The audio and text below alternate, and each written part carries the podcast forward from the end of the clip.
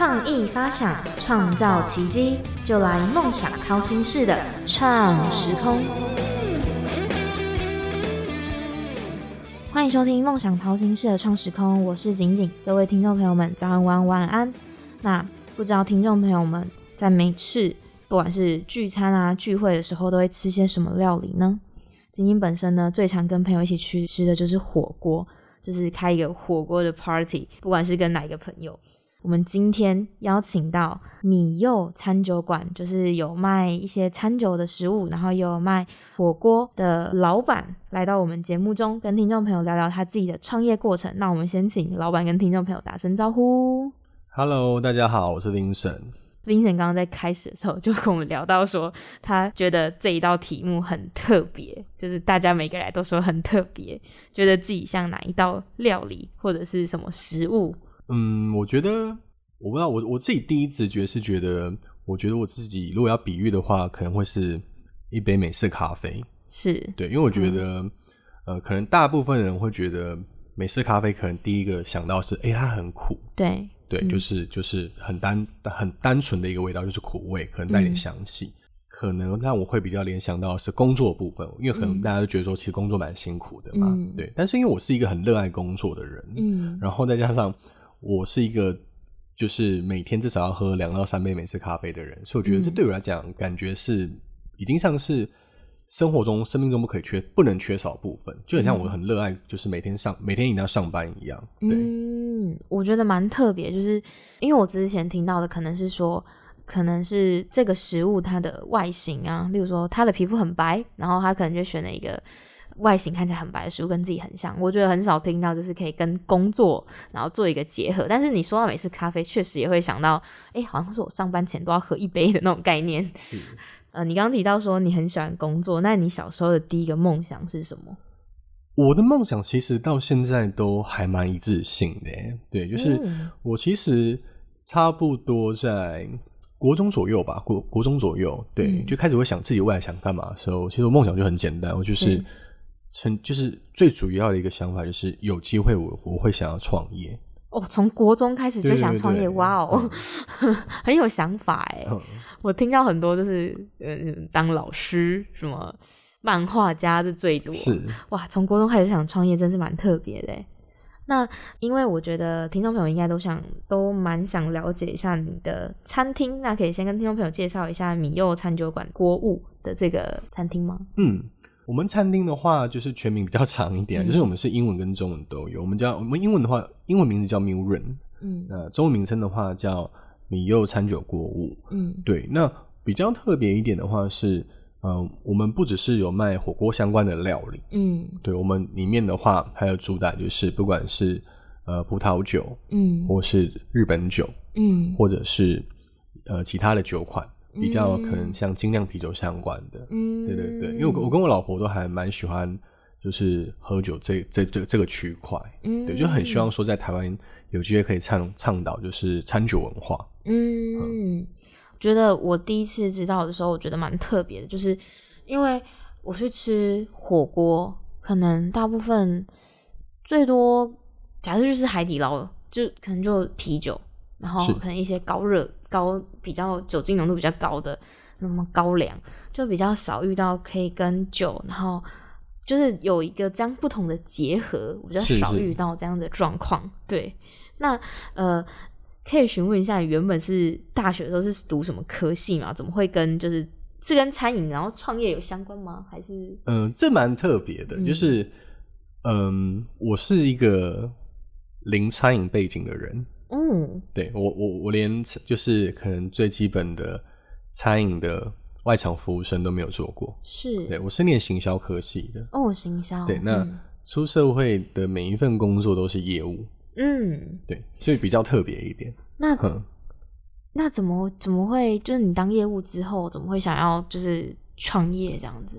我会想说，因为创业本来就是我人生的规划啦。那开餐厅部分的话是，嗯、在规划中就是前三名的首选。嗯嗯，对，会开餐厅有主要是两个原因啦。嗯第一个原因是因为台湾的外食文化，嗯它是这个基底是很稳固的，是甚至是一个算是台湾的一个就是很有底蕴的文化历史。嗯嗯，对，像 maybe 像我们可能外国人听到台湾会想到夜市、美食嗯这一类，都是外食文化嘛。嗯嗯。那这是第一点，就是在台湾如果做吃的话，用心的话是一定可以的。嗯。那第二点部分是比较大的原因，也是那时候很冲动开下去的原因是，嗯，因为我老婆，嗯，对，就是这间餐厅其实是送给我老婆的礼物，哦，对，因为我老婆人生的梦想是想要一间火锅店，哦，对，所以那时候刚好有这个机会，所以我就帮他设计了一间火锅店这样子。嗯，所以是你们两个一起经营这间店。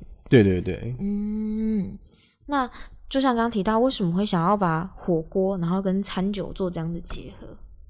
这个其实蛮有趣，因为主要，嗯、大部分的客人可能都不知道，就是其实我们原本是要在日本创业，嗯，因为老婆在日本大概住了九年左右，她在那边念完书，然后就在那边工作。嗯。对，那呃，我那时候算比较疯狂一点的，就是飞去为爱飞去日本，想说那我就陪她在东京，就是开火锅店。嗯。对，那那时候前前后后我在那边大概呃陌生开发市场大概半年，因为我们在那边没有任何资源，所以我必须去就是开发。因为日本创业其实日本开公司很麻烦，所以很需要很多的不管是法务的人脉还是、呃厂商的人脉。是对，那后来那边差不多筹备差不多以后，嗯回来台湾再处理最后一个关键就是资金。要把资金带到日本去，结果我那时候好像预计是回来大概一个月左右，对，结果后来回来没有多久，就全世界的疫情都爆掉了，哦国门就关起来了。是对，后来我们就大概等了两三个月吧，我有点忘记了，就是等了几个月，后来发现好像越来越严重，什么时候能回日本也不确定。嗯嗯。对，后来我就是重新再说服我老婆，那还是说我们从台湾开始这样嗯子，嗯。这样子。那会跟餐酒结合，也是因为日本，因为我那时候在那边住嘛，啊，我才知道说，原来因为日本人其实你吃饭的时候一定会先点酒，嗯，我才知道说，原来其实吃饭搭配酒会让吃饭这件事情会变得更有氛围。哦不用喝很多，你只要喝、maybe 喝个一杯嗯葡萄酒或清酒，不管你是跟你的老婆、老公嗯或是朋友，整体吃饭的氛围会往上再上去一个阶段。我觉得那个感觉很棒。嗯对，所以我在想说，如果有机会回台湾，嗯我会很想倡导这个呃餐酒的文化。嗯，对。那我蛮好奇的，就是像吃火锅，你说可以在你们那里喝，例如说红酒好了，那它是有相对应的呃食物吗？呃，我们店比较特别一点，嗯就是我们店的来，我们店来讲的话，葡萄酒、红酒、白酒、气泡，嗯然后啤酒相关是我负责，日本酒相关是我老婆负责。嗯那就以葡萄酒来讲的话，其实我觉得不管今天是红酒或白酒，我们不一定要把它想象的就是很制式化。嗯嗯，其实大部分来讲，它很简单的搭配，就是就像我们呃从小都会听到的，就是红酒你可以搭配红肉，红肉不外乎可能就是鸡、猪、羊牛，那这个东西必然在火锅一定吃得到。白酒部分的话，你可以搭配海鲜，不管是生食的海鲜还是熟食的海鲜，都很适合。那在这个食材的选用上面啊，是你亲自去挑的吗？呃，对我们店里面来讲的话，呃，食材的部分就是要摆进菜单啊，有几关要先过，就是、呃，就是我们内场主管，再是我老婆，那我是最后一关。嗯那基本上就是我们一定是自己吃过，觉得 OK。那我自己心里面的标准是，因为我们不可能确定这一道食物一百个人都会喜欢，那我至少要确定这道食物最少要七十五到八十个人，我觉得他会喜欢，嗯，我就会把它放到菜单上。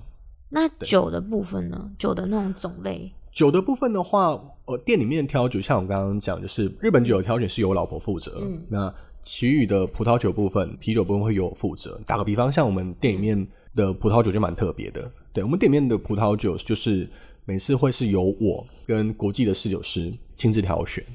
好比像，嗯，葡萄酒它有个证照，这比较特别一点，就葡萄有个葡萄酒在全世界有个证照。那这证照我记得全名是叫好呃意大利葡萄酒侍酒师，全世界大概两百五十几人有这个证照，其实很少，全世界只有两百几个，两百多人。那台湾有两位。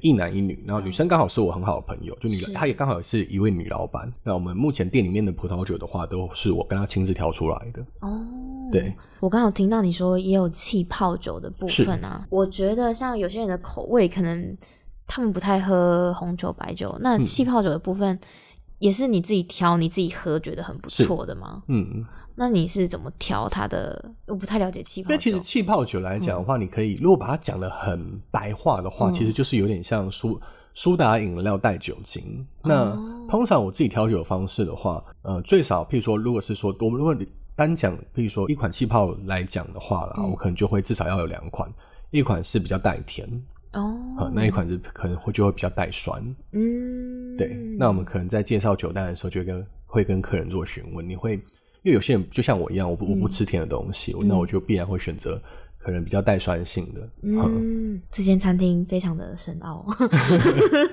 那你觉得，就是不管是选酒啊，然后挑选食材等等，你觉得在这个创业的过程中，你觉得遇到最挫折的事情是什么？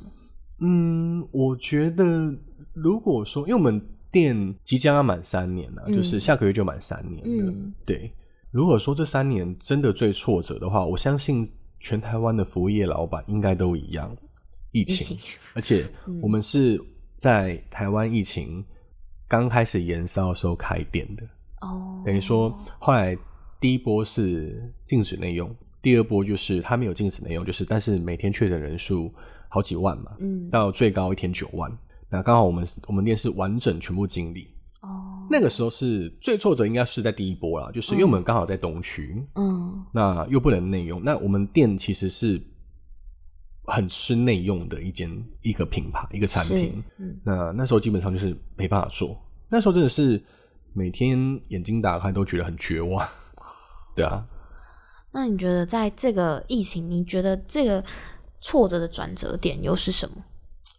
嗯，我觉得必须说啊，就是，呃，老话说就是坚持是很重要啦，但是设停损点也很重要。那时候其实我撑了，因为台湾禁止内用，我记得好像是八十二天还八十五天，我那时候好像撑到两个月左右，我就有帮自己设一个停损点。我那时候是设，如果说到十一月还没有开放内用的话，我就会把店收起来，我会转成可能全线上之类的。嗯。对，那时候我在规划，其实也还蛮感谢，就是那时候才，我记得好像八月多就开放内用，嗯。对，等于是比我心里面预期提早了很多。嗯，对，那我也也讲讲很坦白，就是有撑下来的其中一其中一个原因，也是因为有出困贷款啊，对，因为那时候我相信全台湾老板都在烧钱啊，真的是蛮辛苦的。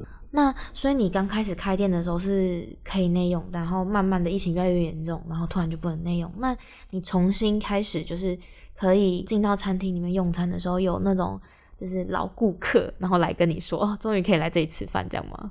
还是会有啊，往往这种客人出现的时候，我们都会觉得很很窝心，真的会很窝心。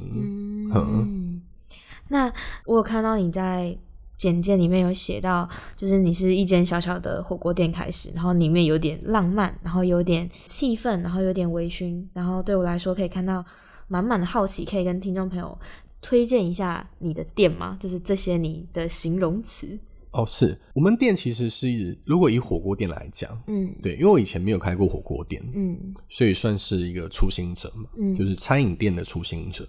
其实就我们一号店来讲啊的话，因为我其实我也在规划二号店的，就是嗯一号店来讲有很多不及格的地方。嗯，我是一个很老实的人，所以我很很很很想跟大家很愿意跟大家分享。我们店很小间，只有三十六个位置，桌子也很少，桌子只有九张。那可是正常来讲，后来也是因为做餐饮业，所以去拜访了很多餐饮的大前辈，嗯。才知道说，其实如果要开火锅店来讲，以安全数字来讲，你至少要有差不多约莫五十个座位，哦，因为这个会去涵盖到就是淡季、旺季、人力、翻桌率、哦。呃客人等待时间相关的。是。对，那三十六个位置是真的很小间，嗯。非常非常的小间，连嗯店里面的可能如果说要加座位之类的，都很难去做到。哦，对，所以我就理说我们，我常常会说我们真的是一间很小间的餐厅。那浪漫的部分的话，浪漫跟气氛其实我觉得他们是一体的，就是嗯。因为就是基本上这一间店里面，就是所有的东西或多或少都跟我老婆有关系啊，就是是。因为她是因为因为她所以做了这些这间店的整体的设计，嗯。因为我刚好就是对做设计很有兴趣，所以不管是说我们的食材、嗯。食材的呃设计的开发的元素，好、然后或者是说我们的主题色相关的，全部的一切都是、嗯，可能会有就是纪念曾经我老婆住在日本，所以跟日本会有一点相关，或是跟我老婆其他的元素有点相关。那另外一点就是气氛，因为我们目前店里面就是每一个月会跟台湾就是不同领域的艺术家做艺术展的联名的展出，对，基本上就是他们的个人艺术展。对，那其实有时候还蛮蛮有特别的氛围的，就是看这次艺术家他想展什么，展什么样子的艺术品。是，对，这个还蛮特别啦，因为我自己很喜欢，我自己还蛮热爱艺术的。嗯，对，不管是音乐啊、摄影啊，还是画画类相关的。哦，对对对，所以才那时候才有这个想法，就是当初在做就是装潢设计的时候，就是有预留很多地方，就是要去专门摆放就是艺品。哦，对对对，所以其实。整体的氛围，再加上就是因为我们有卖酒嘛，嗯，对我很觉得说，有时候吃饭带点微醺，其实那种感觉很棒，嗯，对。那我们再加上我们灯光，其实比正我们的灯光比正常火锅店其实暗不少，但是就因为毕竟是餐酒馆，然后我对我对控灯光这件事情很在意哦，对，就是有去过我们店人都知道，就是我们的我们店里面的灯光只有两个地方是亮的，嗯，一个地方是客人的桌上，一个地方就是艺术品上面。那其他地方都是暗的，对，所以我的我的当初调蛮久的，对，所以整体给人家感觉其实有时候有些人说很完美，有些人说很有 feel。那我个人后来听到最喜欢的形容词是很 chill。哦，对。那我自己听完，我自己蛮想去尝试的。那如果说就是如果想要给未来想要做相关产业的人，就是不管是呃想要开火锅店、想要开餐酒馆的。一些建议的话，你会给他们什么建议？其实我觉得台湾是一个很适合开餐饮的国家。对，不管是说小规模，你可以是一个摊杂；大规模可以是一整间店嘛。嗯，我觉得都很适合。嗯，只是我觉得在开之前，如果要比喻的话啦，我觉得有一个人很很完美的诠释给创业者的建议，那个人就是那个伊隆马斯克。嗯，那个特斯拉老板，嗯嗯，他那句话我觉得他形容的非常完美，就是他说，如果你想创业，那你不能有这两种嗯条件。第一个条件是，你不能需要被人家鼓励。如果你需要被人家鼓励的话，那你千万不要创业，因为就是你看，如果像又遇到疫疫情，诸如此类，你看，或者是说。最近我们是后疫情时代，嗯，所有的原物料涨翻天，像前阵子鸡蛋还缺蛋，是。诸如此类的嘛？那你不能，如果你有沮丧的话，还需要被人家鼓励的话，那你不能创业。嗯，对。那第二点也很重要，是。就是假设你你想开餐饮，可是你却不知道要卖什么。哦，对，那你也不能创业，因为你必须比任何人都清楚你想卖什么，你想做什么，这一点很重要，因为。你当你确定了，你才有办法坚持。嗯，对，就好比就是我们很坚持想要做餐酒这一块一样。嗯，对，理解。好的，我觉得像我觉得刚刚第二点让我蛮印，就是会让我印象蛮深刻，就是你说因为你想坚持，你想做餐酒，但是你老婆想要火锅，所以你就把它结合起来。我觉得嗯，非常的浪漫，也非常的特别。最后，你要不要宣传一下你的餐厅？嗯，好啊。我们我们餐厅的话是，我们目前只有一间店。嗯，对。那我们的位置有点，我觉我觉得有点隐秘。嗯，对，我们是在台北大安区东区的外围。嗯，然后虽然是讲在东区，可是那边平常几乎不会有路人经过。我们在延吉街上面，是延吉街的一个很隐秘的地方。嗯，对，但离捷运站还蛮近的。哦，那如果说就是。嗯，观众朋友本身对火锅也有兴趣的话，嗯，也还蛮欢迎大家可以来吃吃看，或者是你可以先上网看看，你就就在不管是那个 Facebook，嗯，或是 IG，你上面打就是米柚，嗯，大米的米，白米的米，嗯，然后。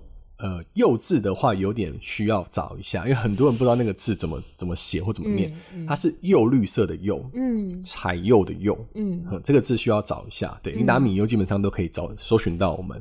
对，那呃，上面可以看到很多我们就是餐点的照片。对，因为我们其实汤底的部分的话，我有一个很重要就是坚持，很重要坚持是一定要跟日本元素相关。是对，所以我们汤底基本上。在台湾都不太容易吃，也可以算是完全吃不到。嗯，就是别间店会有，不管是原物料还是呈现的方式，都是以日式口味的方式下去做研发。嗯，对，那其次的话，像我们有特定几款，就是汤底，可能像我们的蛤蜊锅或生蚝锅这一类的，就是也是嗯，IG 上面有客人最喜欢拍照打卡的部分。嗯，对这些的话，其实因为现在人家说就是吃饭是相机先吃，嗯。人在吃嘛，对，所以网络上应该还蛮多可以看到我们不管是餐点，嗯。或者是会，呃，我刚刚有提到一些艺术品相关的照片，嗯。对对对。那文字部分的话，可能我不知道大家会不会习惯，因为我我我在我在今年我在今年上个月就是重新调整了自己就是经营粉丝团的文发文的方式，对，就会比较比较偏生活化一点啊。因为我是一个很我其实是一个很讨厌写文就是商业文案的人，是，我觉得我不是很喜欢就是看到呃文绉绉嗯的商业文案啊，我说哎、来来赶快来吃饭啊，嗯嗯。对，所以我我反而就想说，那我又因为我老婆跟我说，你不能让客人忘记你，所以你不能不发文。嗯嗯，对，所以我后来就帮自己设了一个功课，就是我一个礼拜要发三篇文章，图文这样子。哦，嗯对，不不不含限动，但是我又不想文绉绉，所以那我就改成是分享我平常生活相关的事情。嗯但我平我平常生活相关的事情，基本上都还是在跟还是在工作啊，哦但是就会用比较幽默的方式来、来诠释这样子。嗯对，这是我们粉砖比较特别的地方。嗯对，也希望说观众朋友有机会可以帮我们追踪一下啊。对，感谢。可以的，那我们会把不管是 Facebook 还是 IG，我们都会把这个连接放在我们的新闻下方，那听众朋友都可以点击来看，然后也可以追踪一下。谢谢，好的，那很快我们节目今天也到达尾声喽，我们感谢老板抽空来到我们节目中的分享。那我是创实用的景景，我们下次见喽，拜拜。谢谢，拜拜。